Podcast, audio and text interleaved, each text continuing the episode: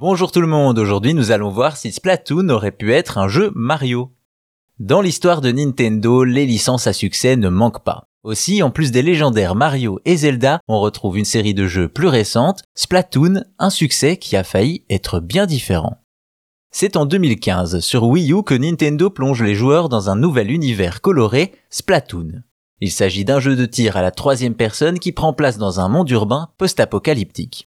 On y retrouve les Inklings, une espèce hybride entre calamar et humain, et les Octalings, basés eux sur des pieuvres. Deux camps qui s'affrontent dans des guerres de territoire où l'équipe qui recouvre la plus grande surface de sa couleur l'emporte. Sous forme humanoïde, les combattants tirent de l'encre colorée avec des armes alors que sous forme de mollusques, ils peuvent y nager ou s'y cacher. À la fois un nouveau système de jeu et un nouvel univers qui devient vite une nouvelle licence à succès pour Nintendo. Cependant, au début du développement, point de calamar ou autre pieuvre, ce sont des cubes qui balancent de la peinture.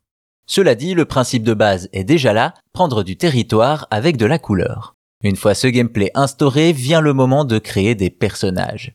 Ainsi, durant la création du jeu, l'équipe tente quelque chose et fait intervenir des personnages du monde de Mario dans son nouveau jeu.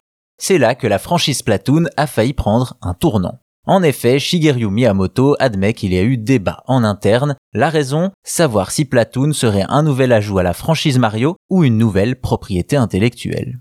Il se retrouve alors face à un dilemme, s'appuyer sur Mario bien aimé des fans, ce qui garantit les ventes, ou créer une nouvelle licence, ce qui revient à un saut dans l'inconnu. Finalement, Nintendo décide de prouver qu'ils peuvent encore avoir de bonnes idées et abandonne le projet d'un Mario Splatoon. Ils essayent d'abord de mettre dans leur jeu des lapins qui se battent à coups de peinture, mais une question survient, pourquoi des lapins utiliseraient de l'encre?